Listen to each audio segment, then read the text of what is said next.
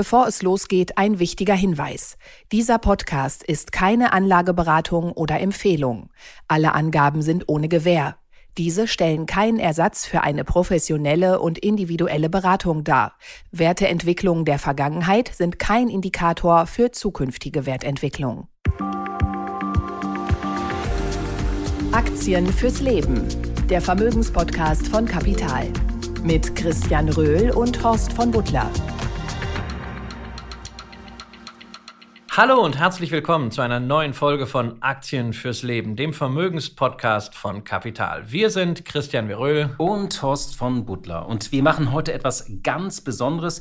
Wir sprechen nämlich über Basisanlagen, sozusagen über die Bausteine eines Depots. Ja, beim Bergsteigen würde man sagen, das Basislager. Basislager, Basisanlage, das Wortspiel lag auf der Hand. Natürlich geht es heute auch wie immer über einzelne Aktien, aber wir bitten uns einer ganz grundsätzlichen Frage, wie baut man sich eigentlich so einen Grundstein für sein Vermögen? Wir sprechen da zwar immer wieder drüber, erwähnen auch so einige Regeln am Rande, dass man zum Beispiel breit streuen soll oder ja, welchen ETF man jetzt auf den MSCI World nimmt. Aber wir wollen es heute mal etwas ausführlicher machen, so ein bisschen in die Küche von Christian Veröhl ausschauen. Tja, aber vorher müssen wir mal auf die Wochenendaktivitäten von Horst von Butler schauen. Denn Horst, du hast es am Wochenende endlich geschafft, mit deinen beiden Jungs den Avatar-Film im Zoopalast anzugucken. Und das ist natürlich klar, Walt Disney wird Thema sein müssen.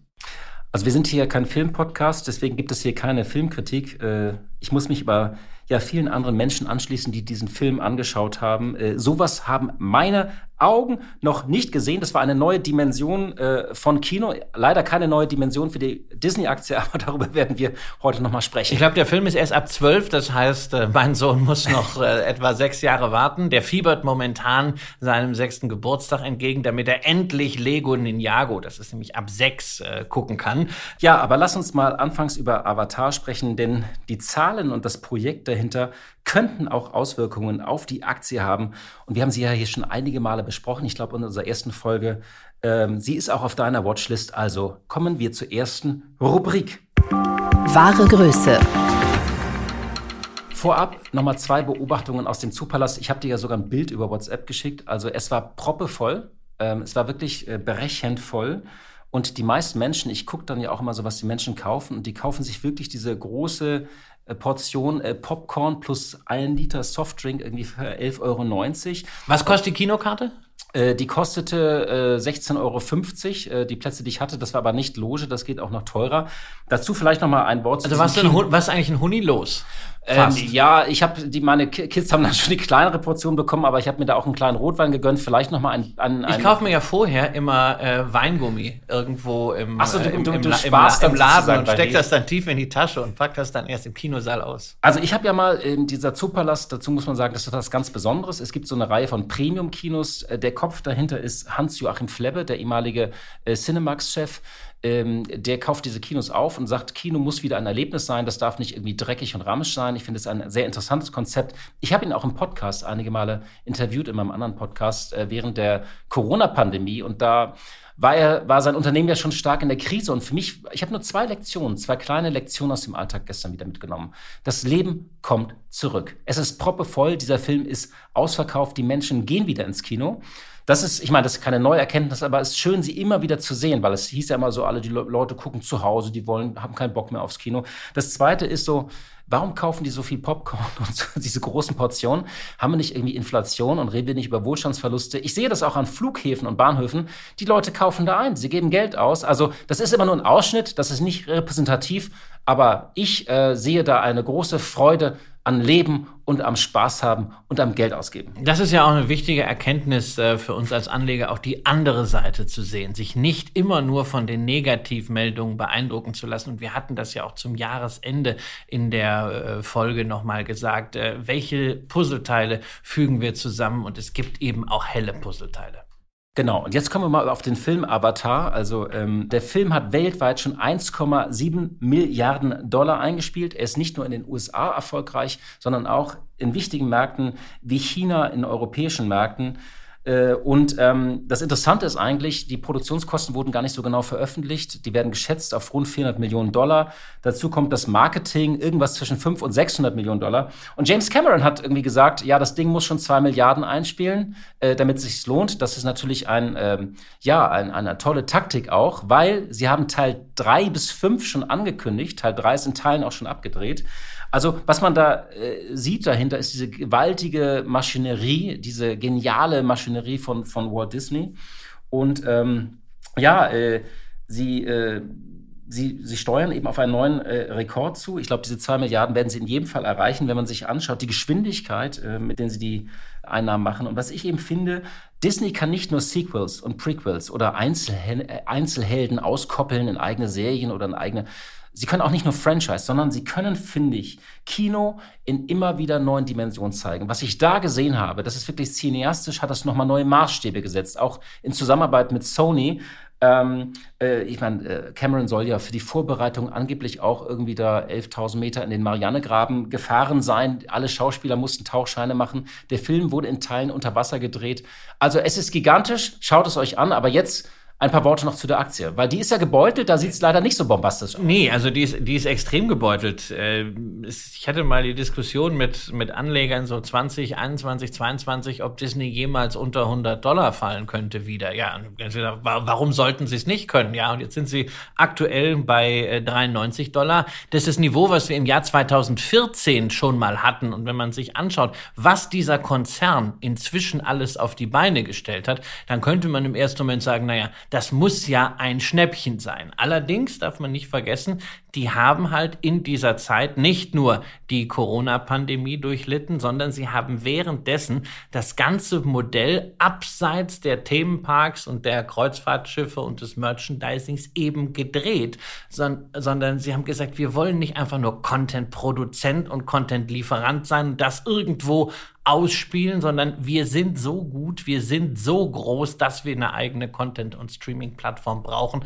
Das war Disney Plus und das äh, hat natürlich einerseits von den Abonnentenzahlen sich sehr, sehr erfolgreich entwickelt, entwickelt sich immer noch sehr, sehr gut, aber bis da am Ende positive Cashflows stehen werden, nach diesen ganzen Investitionen, das kann dauern. Und wir sind halt momentan nicht mehr in der Phase, wo man die Fantasie, das Potenzial für die Zukunft gerade im Plattformgeschäft bewertet, sondern wir sehen momentan eher Investoren, die auf die Risiken schauen. Das ist bei Disney natürlich, insbesondere nachdem man diesen großen Filmkatalog von Fox übernommen hatte, nach wie vor die Verschuldung. Das ist aber auch die Frage, wie schnell kriegt man diese Plattform am Ende profitabel?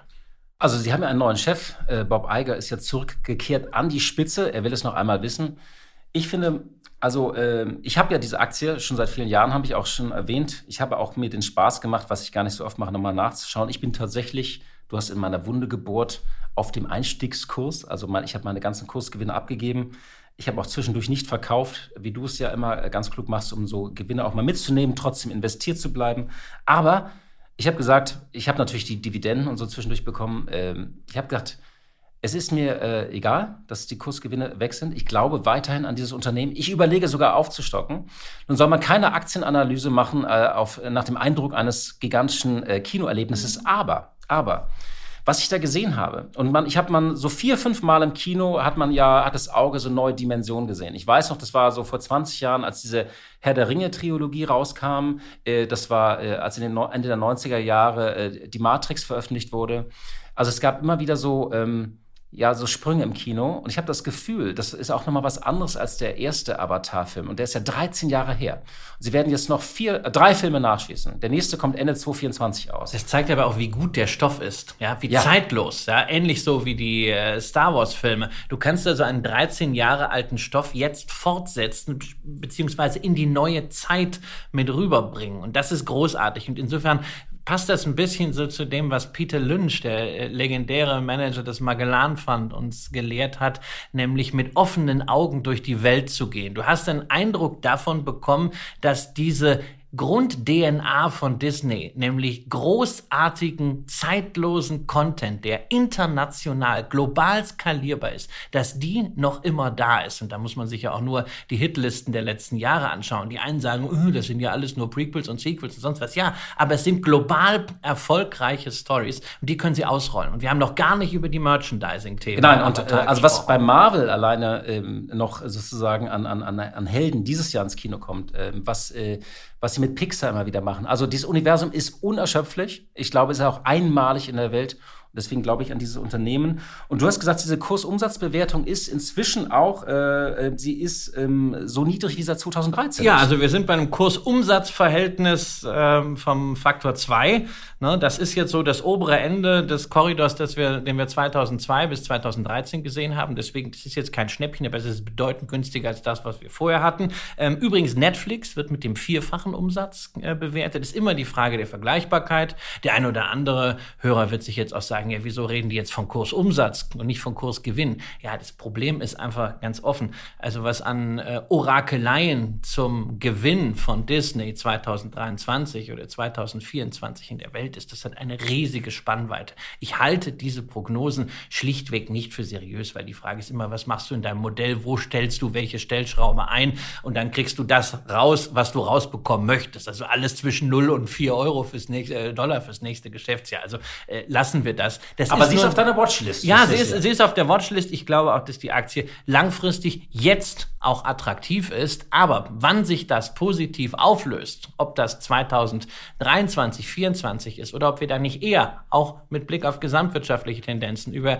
26, 27 reden, dass wir nachhaltig stabil höhere Kurse haben, ähm, das würde ich mich nicht trauen zu prognostizieren. Ähm, und ich würde sie auch nicht kaufen wegen irgendeiner Übernahmefantasie mit, äh, mit Apple, weil wenn das mal käme, wäre das wohl ein Szenario, in dem es Disney insbesondere mit Blick auf die Finanzsituation nicht so gut gehen würde. Das ist nicht mein bevorzugter und favorisierter Case. Und ich schaue weniger auf den Kurs, sondern ich schaue mir lieber die genialen Produkte von Disney an. Ja, und bis dahin musst du leider noch auf eine Dividende verzichten. Früher gab es äh, regelmäßig eine kleine Dividende, die wurde auch lange Zeit äh, zumindest immer stabil gehalten. Aber das war für Disney sicherlich eine sehr sinnvolle Entscheidung, durch Corona da zu sagen, okay, wir ändern die Politik, wir investieren jetzt alles ins Geschäft, weil sie haben genügend Möglichkeiten. In der Finanzsituation gibt man nichts raus an Aktionäre.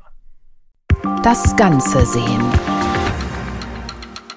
Liebe Hörerinnen und liebe Hörer, wir machen diese Woche etwas ganz Besonderes. Wir hatten es eingangs erwähnt.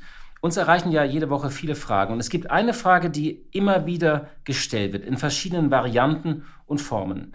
Mit den Einzelaktien und ETF hier und da, das ist super, was ihr da macht. Aber was sind eigentlich die besten Bausteine für ein Depot. Das heißt, wenn ich jetzt eine bestimmte Summe anlegen will, 10.000, 25.000, vielleicht bei manchen sogar nach einer Erbschaft 50.000 Euro, wie soll ich das strukturieren? Gib uns mal bitte eine Bauanleitung, am besten so einfach wie ein Billigregal. Das ist einerseits möglich, man kennt ja diese äh, Musterdepots, äh, andererseits ist es in einem Podcast allein schon akustisch auch eine Herausforderung, dauernd von äh, ja, ETFs, von iShares oder Amundi und Fonds zu reden und sich auf WKN und ISINs äh, zu beziehen. Das ist natürlich technisch und trocken. Hinzu kommt, dass die Frage nach diesem Basisdepot natürlich von einer Vielzahl anderer Fragen abhängt, die wir gar nicht beantworten können. Wie alt seid ihr oder sind Sie? Über welche Summe reden wir eigentlich? Über welchen Teil des Vermögens? Wie ist das gesamte Vermögen eigentlich strukturiert? Soll in der nächsten Zeit eine Immobilie gekauft werden, steht vielleicht sogar eine Heirat an oder gar eine Scheidung. Gibt es Kinder oder sind welche geplant? Wie alt sind diese Kinder? Müssen die vielleicht bald ins Ausland oder Studium? Und wenn ihr euch jetzt fragt, was hat das mit meinen ETF zu tun? Was hat das mit meinen Aktien zu tun? Dann müssen wir sagen, alles. Denn die Frage ist ja zum einen, woran steckt ihr euer Geld? Und das gilt eben nicht nur für Einzelwerte, sondern wie viel Geld braucht ihr zum Leben? Was plant ihr für euer Leben? Und das zeigt uns natürlich, es gibt natürlich Musterdepots und Bausteine, die für ziemlich viele Menschen gut passen, so wie eben Anzüge von der Stange auch gut passen können. Aber das Ganze ersetzt noch keinen Herrenschneider oder keine Vermögensberatung. Ja, und es ersetzt äh, zumindest auch nicht, äh, dass man sich wirklich selber damit auseinandersetzt, was man denn jetzt mit seinem Geld anstellen will. Und deswegen wollen wir uns gar nicht so auf die Produktebene begeben. Wir kommen natürlich dann auch zur Umsetzung mit verschiedenen äh, ETFs, weil es das einfachste ist. Aber bei weitem nicht das Einzige, was möglich ist, aber wir wollen halt eher mal die Grundfragen thematisieren, die man sich stellen muss auf dem Weg zu einem Bauplan. Und das sind letztendlich drei wesentliche Schritte. Genau, vorab noch vielleicht eine kleine Anekdote. Ich erinnere ein Interview mit einem äh, bekannten Vermögensberater, der mir von einem Gespräch mit einem jungen Pärchen erzählte, das Geld anlegen wollte welches sie in diesen jungen Jahren dank eines Erbes auch schon besaßen. Und seine erste Frage an dieses Pärchen, das saß da vor ihm, war, sind sie verlobt? Und dann fragte der Junge, was hat das jetzt mit unserer äh, Geldanlage hier, mit unserem Vermögen zu tun? Und dann sagte der Vermögensberater, nun, ziemlich viel. Denn wenn sie verlobt sind, werden sie bald heiraten. Das heißt, sie denken in wenigen Jahren vielleicht über Kinder nach. Denken sie über Kinder nach, ja oder nein? Und wenn nicht, äh, äh, dann, dann wird ihr Leben vielleicht eine andere Wendung nehmen, weil wenn sie jetzt Kinder planen, werden sie in einigen Jahren eine Immobilie erwerben müssen und so weiter. Das heißt, die Fragen, die wir uns stellen müssen, sind oft ganz andere. Das gilt jetzt nicht für die Frage, ob ich jetzt eine L'Oreal-Aktie äh, oder eine LVMA kaufe oder verkaufe das oder ist die letzte, Das ist die letzte, ist die letzte Instanz, Frage. die genau. Frage.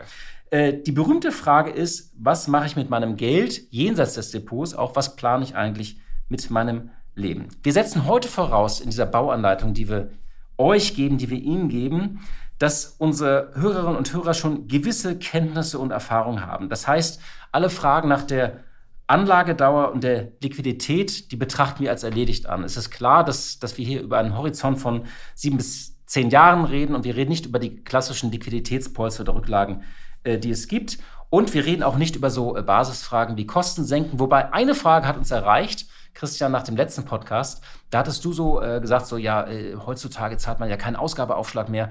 Ähm, und da hat uns ein Hörer gefragt, Wieso? Man kann es nicht oft genug sagen, weil manche zahlen ihn immer noch, man muss sie nicht zahlen. Nein, man, man, muss sie nicht zahlen, weil also manche äh, Fonds werden an der Börse gehandelt, auch aktiv gemanagte Fonds, ETFs natürlich äh, ganz besonders, die haben keinen Ausgabeaufschlag, sondern sollten äh, im besten Fall einen möglichst geringen äh, Spread, also möglichst geringe Differenz zwischen An- und Verkaufskurs haben. Und wenn wir dann über aktive Fonds sprechen, da gibt es natürlich inzwischen gerade auch bei den äh, Discount-Banken eine Möglichkeit, ähm, diese Fonds über äh, Komplettbonifikation zu ordern. Das heißt, man hat also wirklich 100 Prozent vom Ausgabeaufschlag weg. Und wenn man dann sich für bestimmte äh, Programme qualifiziert, wie zum Beispiel Rentablo oder Investor, dann kann man auch noch etwas von der Managementgebühr wieder zurückbekommen. Also so ein Cashback findet man ganz schnell, wenn man da über Google mal rangeht.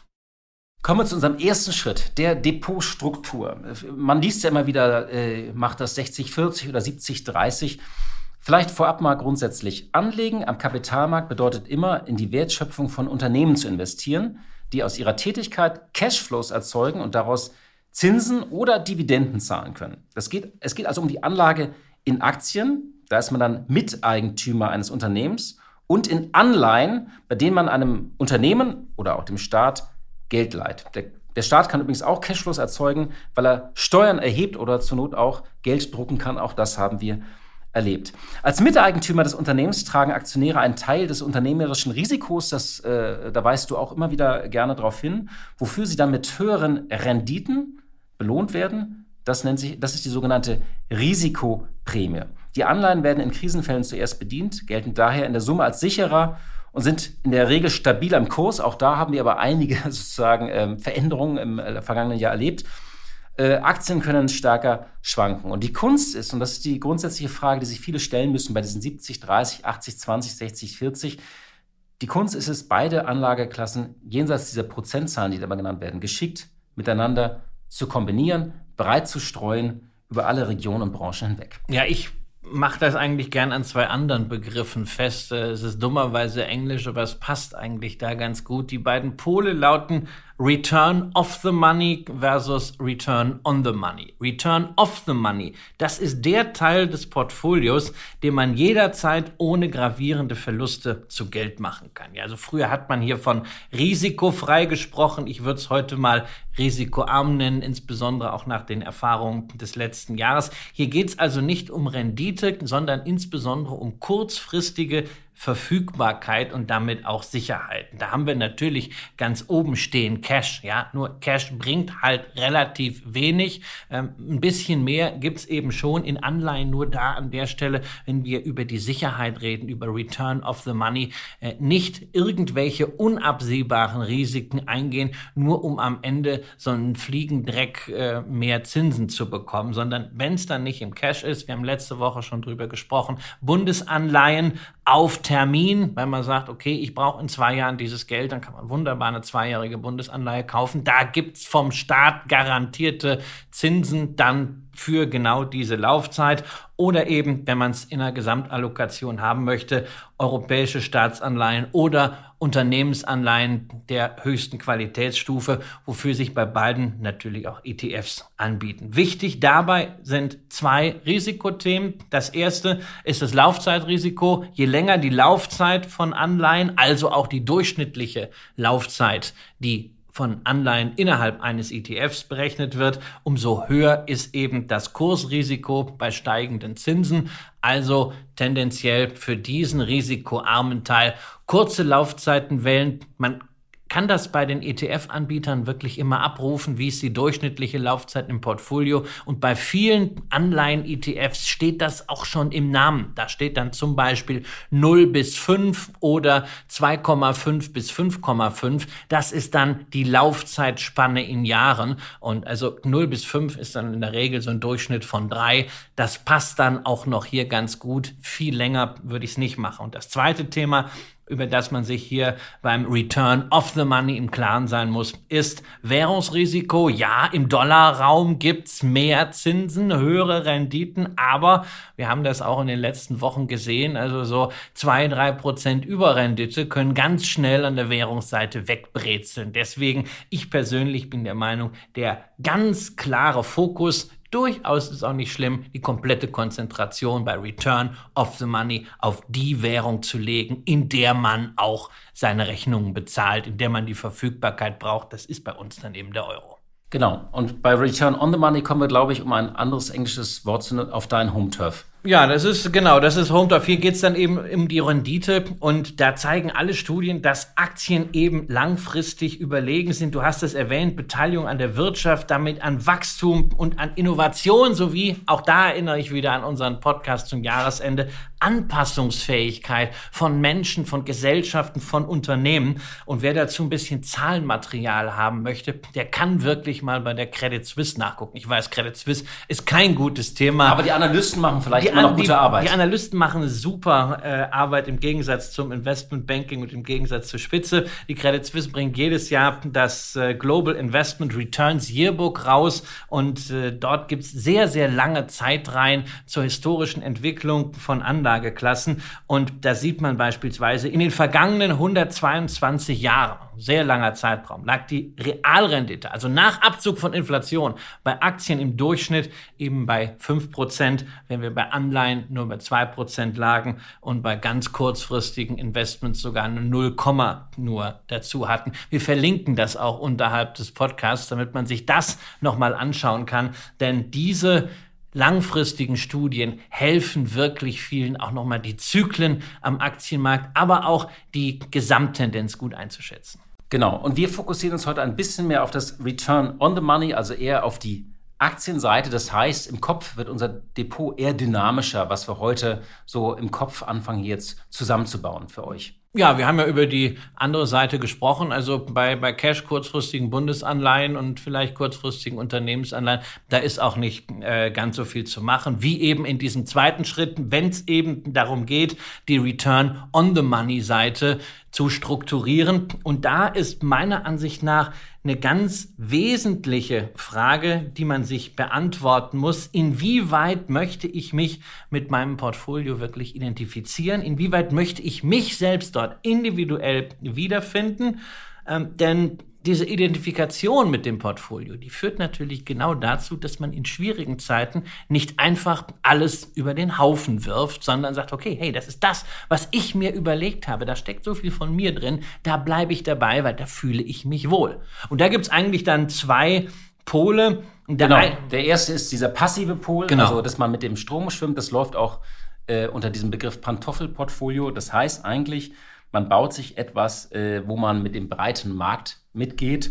Und da muss man gar nicht mehr selber bauen. Ja, genau, da ist man eigentlich bei den, äh, bei den äh, äh, sogenannten All-World-Produkten, die haben die schöne Kurzel ACBI, also All Country World äh, Index. Da gibt es Produkte von Vanguard äh, äh, auf den FTSE All World oder von iShares auf dem MSCI äh, All Country World Index. Ähm, das werden wir, die WKNs posten wir übrigens immer rein. Genau, da ist man breit gestreut und kannst vielleicht mal was zur Länderaufteilung sagen, wie man dann eigentlich investiert. Ja, also man, man hat, es, ist, es ist so ein bisschen sowas wie äh, Systemgastronomie ne, beim, beim Essen. Äh, das ist eine, eine gute Mahlzeit. Ich war, ich war am Wochenende auch im Blockhaus. Äh, ja, Blockhaus, Dean David, so ist es. Also eine, eine gute Mahlzeit zu einem fairen Preis. Ja, aber du kannst jetzt nicht großartig die Zutaten bestimmen, sondern du musst das nehmen, was einfach da, da ist, was drin ist. Also 60 Prozent USA, ähm, Europa insgesamt nur mit 15 Prozent gewichtet, die Eurozone nur mit 8 Prozent, Deutschland nur mit 2 Prozent übrigens. Ja, so viel unser CO2-Ausstoß. Ja, ungefähr so,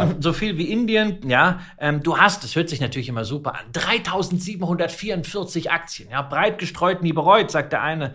Der andere sagt, na ja, die größten 161 machen in diesem Vanguard FTSE All World 50 Prozent aus. Ne? Also 161 Aktien von diesen 3744 machen die Hälfte aus und die kleinsten 2500 machen nicht mal 10 Prozent. Ja? Aber wer jetzt sagt, hey, der das kann vorspulen oder sich jetzt einen Kaffee machen gerade, der kann zu Step 3 vorspulen. Der muss jetzt nicht weiter genau. zuhören, wem das reicht. Genau. Und tatsächlich sind die meisten, glaube ich, mit diesen All-Country-Produkten oder man kann auch nur den MSCI World nehmen, wenn man sich das zusammenstellt. Und ich glaube, je geringer die Summe ist, desto weniger sollten die Positionen sein. Also man sollte sich bei 10.000 Euro jetzt nicht 10 Positionen machen. Äh, sondern, aber egal, äh, ich wollte nur sagen, dann ist man damit eigentlich auch schon durch. Und äh, wenn man sich ähm, da das Nur, man sollte, sich, man sollte sich das eben immer vor Augen führen, äh, was, denn, was denn drin ist. Man muss auch sagen, das ist in den letzten fünf, sechs, sieben, zehn Jahren fantastisch gelaufen mit diesem Produkt durch die Übergewichtung der USA. Dort natürlich auch durch die hohe Gewichtung äh, der Tech-Werte. Die jetzt stark ähm, gebeutelt Ja, werden. aber es kann, es kann natürlich auch mal wieder eine andere Phase kommen. Also äh, beispielsweise von 2000 bis 2008 war man jetzt mit äh, US-Aktien auch übrigens aufgrund der Dollar Dollarentwicklung nicht so gut her. Wenn man sagt, hey komm, ist mir am Ende egal, ich will einfach nur mitschwimmen. es geht ja auch um Zeiteffizienz bei der Sache. Dann sind das ganz hervorragende Produkte. Das ist der eine Pol. Und dann gibt es natürlich den anderen Pol, ich nenne den immer gern so High Conviction. Ja, das ist so die volle, die feste Überzeugung. Conviction Buy List mag ich auch mal, wenn Banken es Genau, ausgeben. ja, das ist nur, nur bei Banken ist immer die Frage, steckt da wirklich Überzeugung hinter? Packen die wirklich ihr eigenes Geld da rein? Diejenigen, die High Conviction brüllen.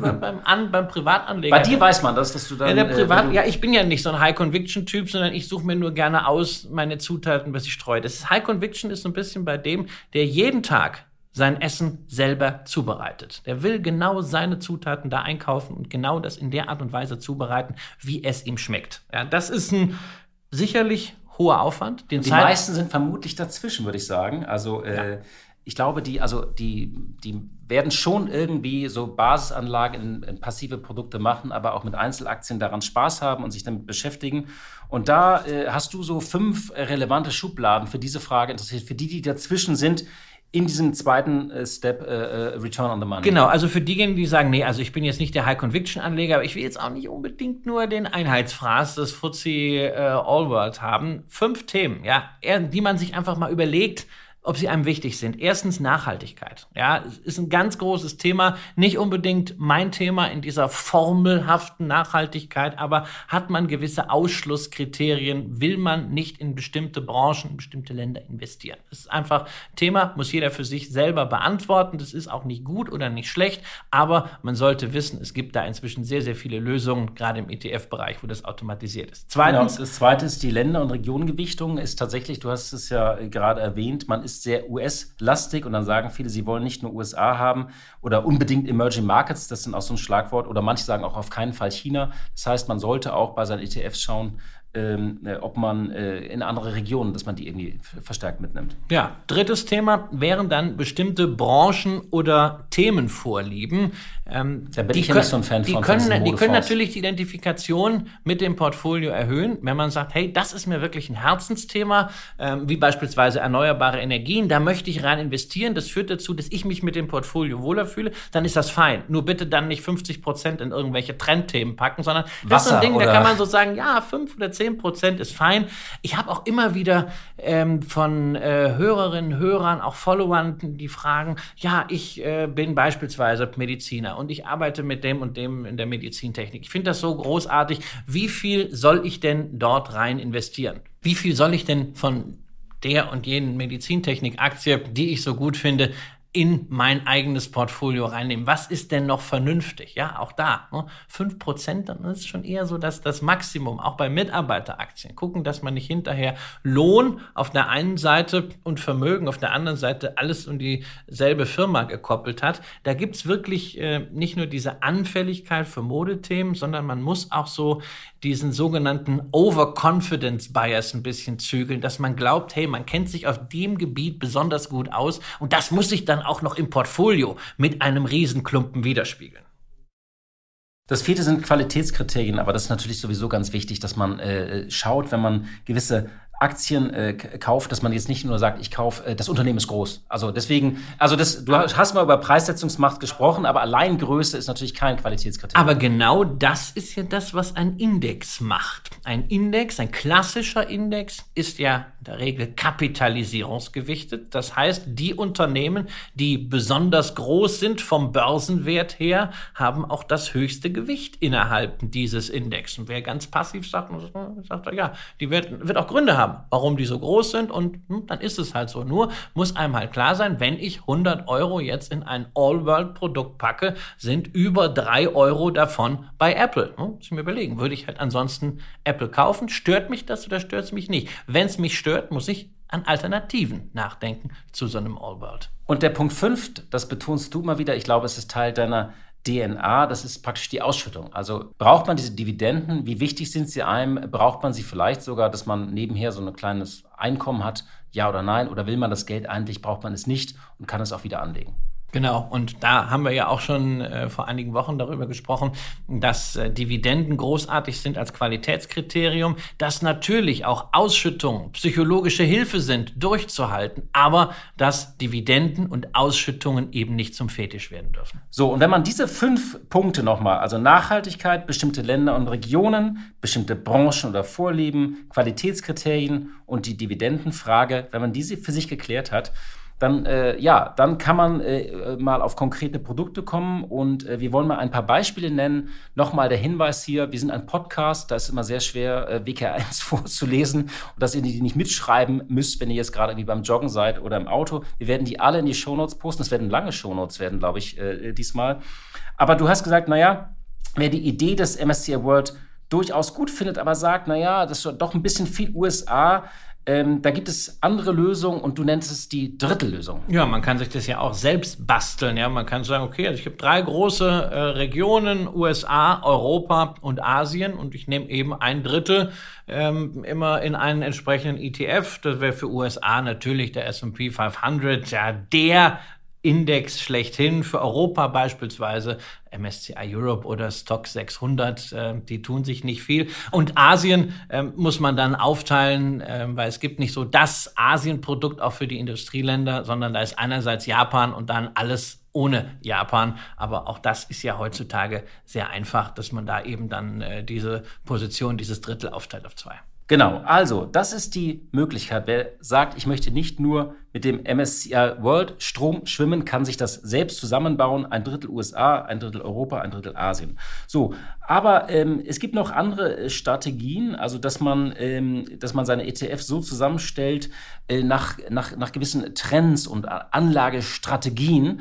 Ähm, und äh, da hast du ein schönes Beispiel von deiner Mutter. Ja, also es geht ja einfach darum, ne, wir haben es gerade diskutiert, möchte man Aktien im Portfolio haben nur wegen der Größe. Das ist der klassische Indexing-Ansatz, aber es gibt eben auch Indizes, bei denen nicht die Größe entscheidet, sondern wo es um Renditetreiber geht, eben Faktoren, ähm, beispielsweise Value, also sind die Aktien günstig bewertet, Momentum, haben sie einen positiven Trend oder Quality, sind bestimmte Wachstums- und Profitabilitätskennzahlen erfüllt. Dividende ist auch so ein Ding, das liegt irgendwie so zwischen zwischen Value und Qualität wichtig bei diesen Renditetreibern. Die Fondsgesellschaften erfinden immer neue, aber wenn man mal in die wissenschaftliche Forschung äh, schaut, also Value, Momentum, Quality, also viel mehr ist jetzt nicht solide unterfüttert. Und das sind auch diejenigen, auf die man es am Ende äh, zurückführen kann. French Pharma haben dafür den Nobelpreis bekommen. Und auch da kann man sich eben mit ETFs sehr einfach äh, ein äh, solches Drittelportfolio anlegen. Ich habe es bei meiner Mutter beispielsweise so gemacht, ein Drittel Value, ein ein Drittel Momentum und ein Drittel Dividendenqualität. Jetzt muss ich mal eine Frage stellen, die sich vielleicht manche Hörerinnen und Hörer auch stellen. Also, du hast eben eine Drittellösung gesprochen, jetzt nochmal eine Drittellösung. Heißt das sozusagen, also wie baue ich die Nein, das zusammen? ist nicht das wäre jetzt nicht additiv, sondern das ist ganz klar die Frage. Wir reden ja hier immer über die großen Werte und da kann ich mir entweder sagen, okay, mache ich das auf einer regionalen Basis oder mache ich auf, auf Basis eines Anlagestils. Okay. Also es ist nicht, dass wir jetzt sechs Sechstel schon äh, haben, Nein, sondern das kann das kann man auch machen, wenn man wenn man sagt, also ich möchte sowohl regional als auch nach Anlagestilen machen. Also ist ja äh, niemandem da eine Grenze gesetzt, aber es muss ja nicht zu komplex werden.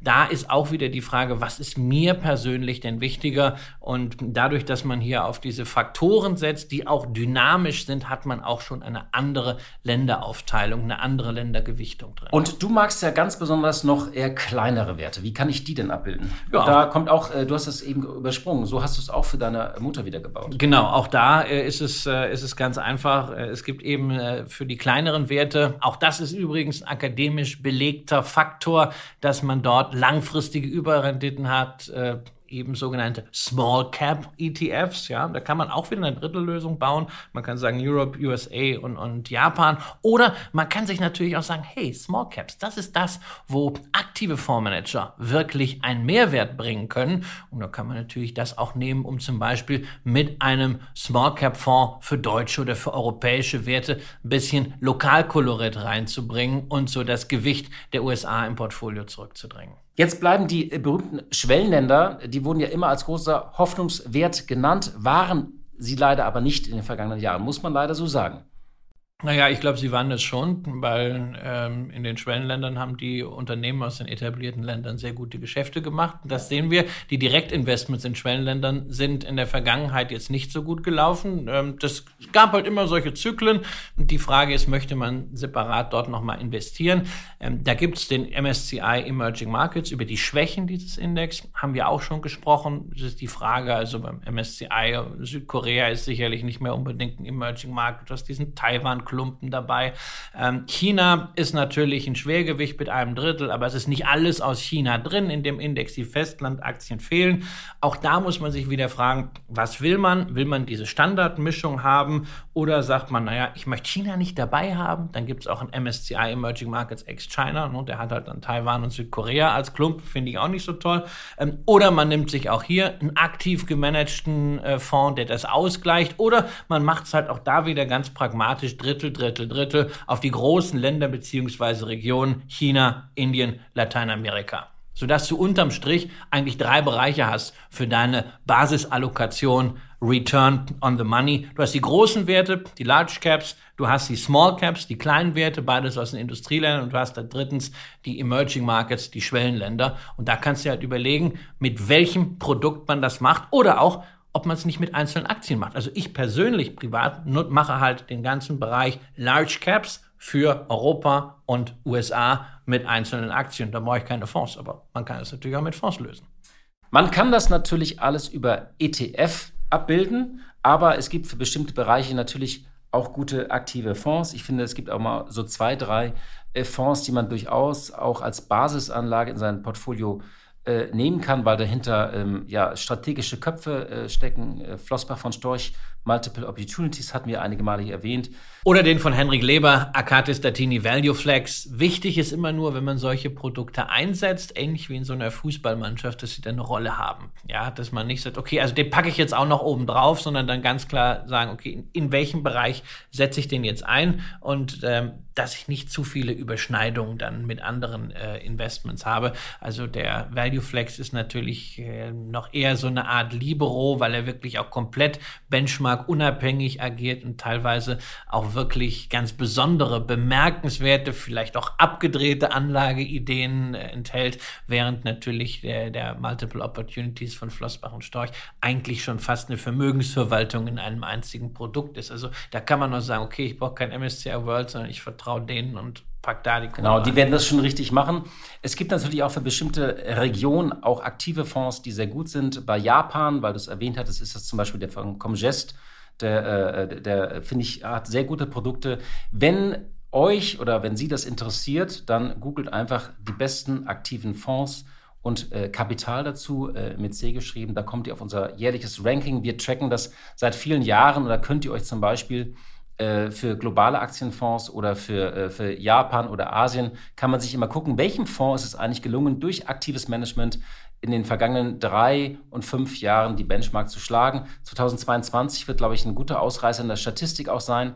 Da hat es manche doch dann deutlich heruntergezogen, die davor gut unterwegs waren. Aber da hat man die aktiven Fonds. Wir wollen bloß nicht für einzelne Produkte hier Werbung machen, auch wenn wir sie erwähnen, aber das sind Produkte, von denen wir überzeugt sind. Genau, nur was ganz wichtig ist, sich dieses Raster immer wieder zu nehmen, wenn man sagt, also Industrieländer, große Werte, Large Caps, Industrieländer, große Werte, Small Caps und Emerging Markets und dann guckt, okay, wie kriege ich das in diese Schablonen rein? Dann hat man schon eine sehr, sehr ordentliche Basisallokation. Und dann kann man natürlich hingehen und sagen, okay, es gibt aber doch noch Alternative Investments. Und was ist denn mit Private Equity? Was ist mit Immobilienaktien? Was war früher mit Bitcoin? Ja, was ist mit Rohstoffen? Was ist mit Gold? Ja, Alternatives kann man dazu packen. Ähm, wenn euch das interessiert, gerne ein E-Mail schicken oder in den Socials schreiben, dann machen wir dazu einen Teil 2. Aber wir wollen uns nicht so sehr in den Produkten verlieren, denn es gibt noch einen dritten Schritt nach der Grundsatzfrage Return on und off the money, nach der Entscheidung. Wie viel von mir selbst will ich in diesem Portfolio drin haben? Genau. Nämlich die Frage Money Management. Genau, das ist die berühmte Frage nach dem Timing. Wir haben alle gelernt, immer man kann als privater Anleger, der so dumm ist wie ich, bei dir weiß ich nicht, aber man kann den Markt nicht äh, timen. Äh, ich kann das. Wenn ich kaufe, geht es in der Regel runter. ja, da bin ich auch äh, sehr gut drin. Nein, ähm, alle empirischen Studien sagen immer so, du musst auf jeden Fall in den Aktienmarkt investieren, weil es lohnt sich natürlich immer auf 10, auf 15, auf 20 Jahre. Und zwar auch auf jeden Fall jetzt, alles. Ne? Also wenn du jetzt 100.000 Euro hast, stell nicht die Frage, äh, wann, sondern mach alles jetzt. Mach dir eine saubere Vermögensallokation. Du wirst empirisch damit in den meisten Fällen besser fahren. Aber das ist halt so, ne? In den meisten Fällen. Das ist immer so mit den, mit dem, mit den Durchschnitten. Weißt du, also im Durchschnitt, im Durchschnitt war der See 80 Zentimeter tief. Aber die Kuh ist trotzdem ersoffen, weil es irgendwo dann doch mal entsprechend runterging. Und es Und sagen ja viele, äh, es gibt ja so, äh, Jens Erhardt hat sich wieder zu Wort gemeldet, einige sagen, na ja, wir werden in diesem Jahr doch noch mal minus 20 Prozent sehen, andere minus 30 Prozent. Das muss man nicht teilen. Deswegen würde ich nur allen sagen, äh, wenn ihr jetzt zum Beispiel eine gewisse Summe anlegen wollt und sagt, ich baue das jetzt nach, dieses Portfolio, was Sie da erwähnt haben, macht es vielleicht in zwei oder drei Schritten. Ja, also zumindest man sollte sich mal die Zahlen vergegenwärtigen. Ja, ich habe mir mal den MSCI World in Euro seit 1971 angesehen. Ähm, das sind insgesamt 13.306 mögliche Einstiegstage und 2.249 Mal ging es in den ersten zwölf Monaten nach dem Einstieg das irgendwann um 20 Prozent runter. Das heißt, in knapp ein Fünftel aller Fälle war erstmal auf dem Papier ein Fünftel vom Kapital weg. So, wer jetzt erfahrener Anleger ist, der sagt, ja gut, muss ich halt mit leben. Ist halt so. Aber wer jetzt einen Einstieg findet, der muss das erstmal verpacken. Wer da die Nerven verliert und wieder rausgeht aus dem Aktienmarkt, das Geld aufs Tagesgeldkonto packt und sagt, hey komm, ich will nie wieder was mit Aktien zu tun haben, der wird diesen Verlust kaum aufholen. Und übrigens, in immerhin 870 Fällen, das sind 6 Prozent, gab es sogar Rücksetzer von 30 Prozent und mehr. Insofern mein, aus, der, aus der Psychologie, nicht aus der Wissenschaft raus, gestaffelt rein oder zumindest sagen, man hält sich so ein bisschen was offen, ne? 25 Prozent, 33 Prozent, dass man sagt, okay, die investiere ich erst in einem Jahr.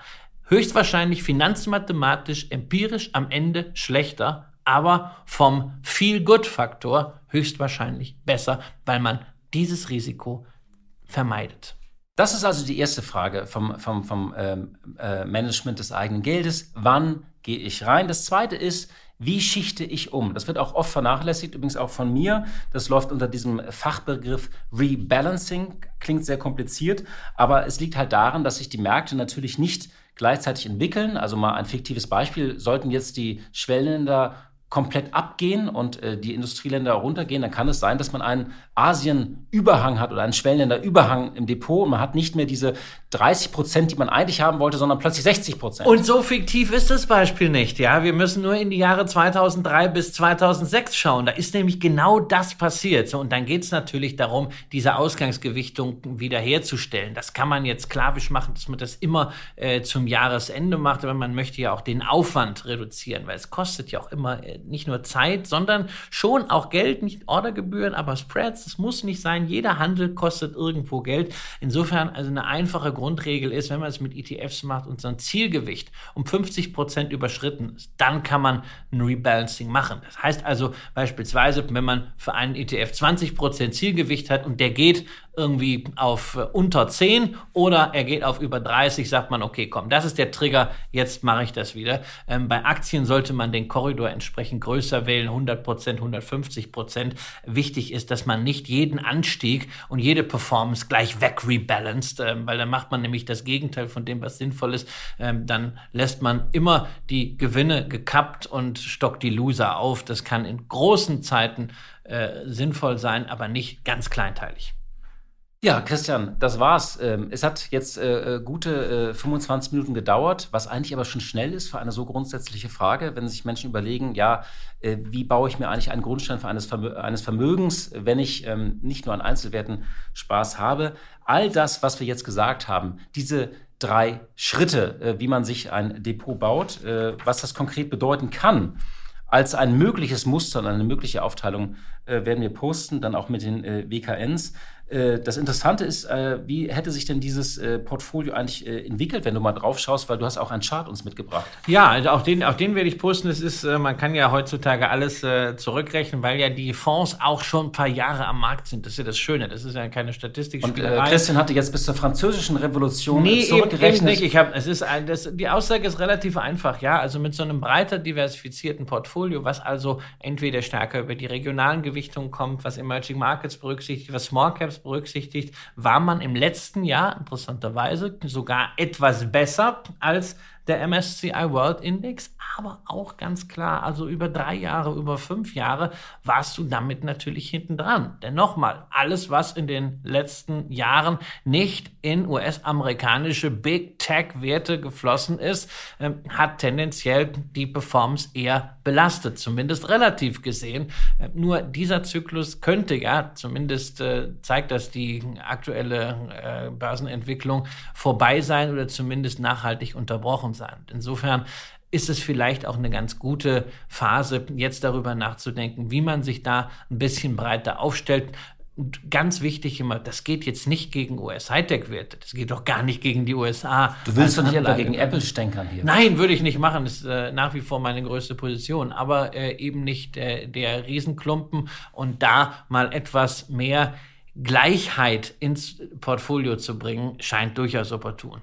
Liebe Hörerinnen und liebe Hörer, das war's für heute. Es war eine lange Folge. Das war natürlich, Journalisten sagen immer viel Schwarzbrot dabei, aber wir, wir hoffen, dass wir mal hier heute sehr grundsätzlich so einige Fragen klären konnten, sozusagen ähm, ja, äh, als, als Basisanlage, weil wir wollen uns ja künftig wieder einzelnen Aktien widmen.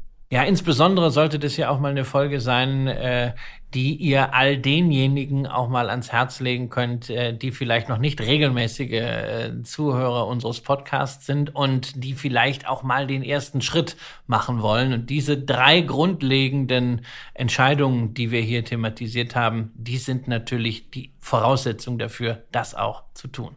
Genau, also die Joggingrunde muss leider ein bisschen länger äh, werden heute. Das tut uns leid. Nächstes Mal werden wir wieder kompakter und wir hören uns hoffentlich am kommenden Mittwoch wieder. Macht's gut.